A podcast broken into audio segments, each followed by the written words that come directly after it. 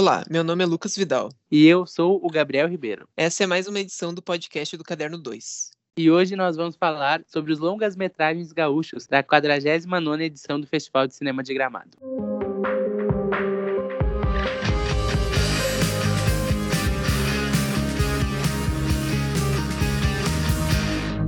Entre os dias 13 e 15 de agosto foram exibidos no festival os três longas-metragens gaúchos. Nós vamos comentar sobre eles na ordem de apresentação do festival. O primeiro longa gaúcho exibido nessa edição do festival foi Cavalo de Santo, dirigido por Miriam Fischner e Carlos Caramês. O longa é um documentário baseado no livro de mesmo nome da Miriam, que também é fotojornalista, e o filme é fruto de 10 anos de pesquisas entre os terreiros gaúchos e retrata o universo religioso afro-brasileiro dentro do Rio Grande do Sul. Segundo a autora e diretora do filme, ele nasceu para dar voz e protagonismo aos personagens retratados no livro. Ouvir as rezas, o batuque, mostrar a cultura exuberante e conhecer a vida pulsante dos terreiros gaúchos. É uma forma de preservar saberes e memórias dessa cultura imaterial afro-brasileira no Rio Grande do Sul, transmitida pela oralidade de ancestralidade negra no estado. Nós gostamos da forma com que o filme retrata os rituais e cerimônias, algumas delas gravadas sozinha pela diretora, para não atrapalhar, interferir nos acontecimentos e poder apresentar da forma mais fidedigna possível. Além disso, o filme também levanta a pauta do racismo e intolerância religiosa, que, por se tratar de religiões africanas, muitas vezes são relacionadas com o satanismo, o que não tem ligação nenhuma. E no batuque, a expressão cavalo de santo é usada para representar o indivíduo que recebe a energia de seu orixá, a pessoa na qual o orixá se manifesta. Por isso a escolha do nome. O livro e o documentário são também lugares onde as entidades podem se manifestar.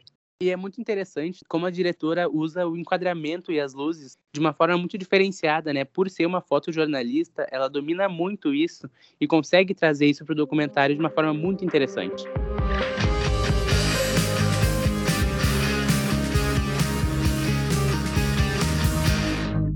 O segundo longo exibido foi A Colmeia, dirigido por Gilson Vargas. Ele retrata a história de um grupo de imigrantes alemães que vivem em isolamento no interior do Rio Grande do Sul, mais precisamente no Vale do Caí, durante o final da Segunda Guerra Mundial. Ali, eles não são apenas oprimidos pela iminência de agressores externos, mas também pela fome e do colapso da união do grupo. O casal de gêmeos, Christopher e Myla, querem viver além da fronteira e sair daquela casa onde eles moram com as outras pessoas do grupo que mal conseguem se manter. E como isso não bastasse, eles também têm que viver com uma opressão invisível, que não é mostrada no filme, mas que é muito percebida. Eu gostei do filme, curti muito essa mistura de drama e do horror, e por ser um filme de época, remete bastante ao A Bruxa do Robert Eggers. E é muito interessante também nessa junção né, do Christopher e da Myla, como o Christopher ele sai, ele é o único que sai de lá para ir para a escola e volta diferente, volta questionando algumas coisas, se dando conta de coisas que o resto do grupo que vive lá não entende e a Mayla que no início é meio cética com isso, né? Diz não, tu não tem que sair. No, do meio para o final do filme diz não, ó, alguém tem que conhecer o diferente, porque sim, eles estão é, é a curiosidade, é, é quase que uh, um grande dilema humano dentro do filme achei muito interessante. Exatamente, e também vale dar destaque para a fotografia, que eu achei muito bem feito o uso das cores frias, né, e os tons escuros que criavam toda a atmosfera de um thriller, e também o uso dos enquadramentos que nos dava a sensação de isolamento e tensão que os próprios personagens também sentiam.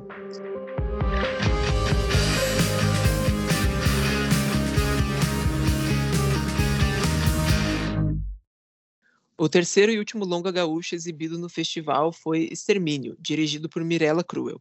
Motivados pelo caso Nicole Rocha, uma trans assassinada por dois jovens quando tinha apenas 17 anos, o longa documenta a vida e a experiência de várias trans, desde a transformação, descoberta, aceitação sua e também da sua família, até a vida atual e as projeções que elas têm do futuro. Envolvidas com prostituição, uma diz ter começado por curiosidade e outras por necessidade. Assim como nas projeções de futuro, Algumas incluem seguir na profissão, enquanto outras buscam uma estabilidade, citando o desejo até de se formar em direito e virar uma promotora. No decorrer das histórias e com um passo sendo dado nas transições entre as falas das diferentes entrevistadas, o peso do acontecido com Nicole, contado de forma superficial no início, vai tomando forma, nos mostrando a realidade de várias jovens trans antes de emergirmos no caso de assassinato transfóbico. No meio de uma noite, a Nicole e uma das entrevistadas bebiam com dois jovens em uma praça, até que eles foram para um outro local e a amiga simplesmente não quis acompanhar. Um ato que pode ter salvado a vida dela. E até que então, passado o assassinato, os assassinos foram encontrados pela manhã, no outro dia, reconhecidos pela própria amiga, e eles tinham sangue nas roupas. Porém, não foram presos por serem menores de idade. Um fato sobre o filme é que ele foi produzido todo sem recursos públicos e foi bancado inteiramente pela diretora do filme.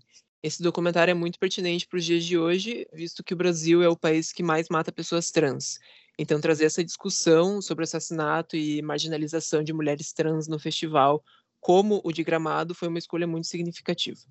Com o depoimento dos pais e material pessoal da jovem, a história transita entre a intolerância e violência no Brasil, conversando com a criminalidade e justiça brasileira, com um depoimento final que transparece o tom melancólico da história, onde o desejo dos pais, se referindo aos pais dos jovens culpados pelo assassinato, desejam apenas que eles não sintam a perda que o casal teve de sentir, tendo a sua filha tirada deles.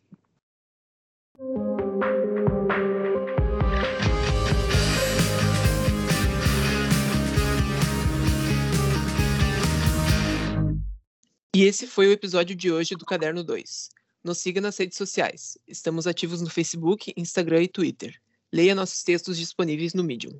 A edição desse podcast foi feita por Renato Marqueto ele foi roteirizado por Gabriel Ribeiro e Lucas Vidal. Trilha sonora original por Arthur Lache e Adriano Quadros. Muito obrigado pela sua audiência e até semana que vem.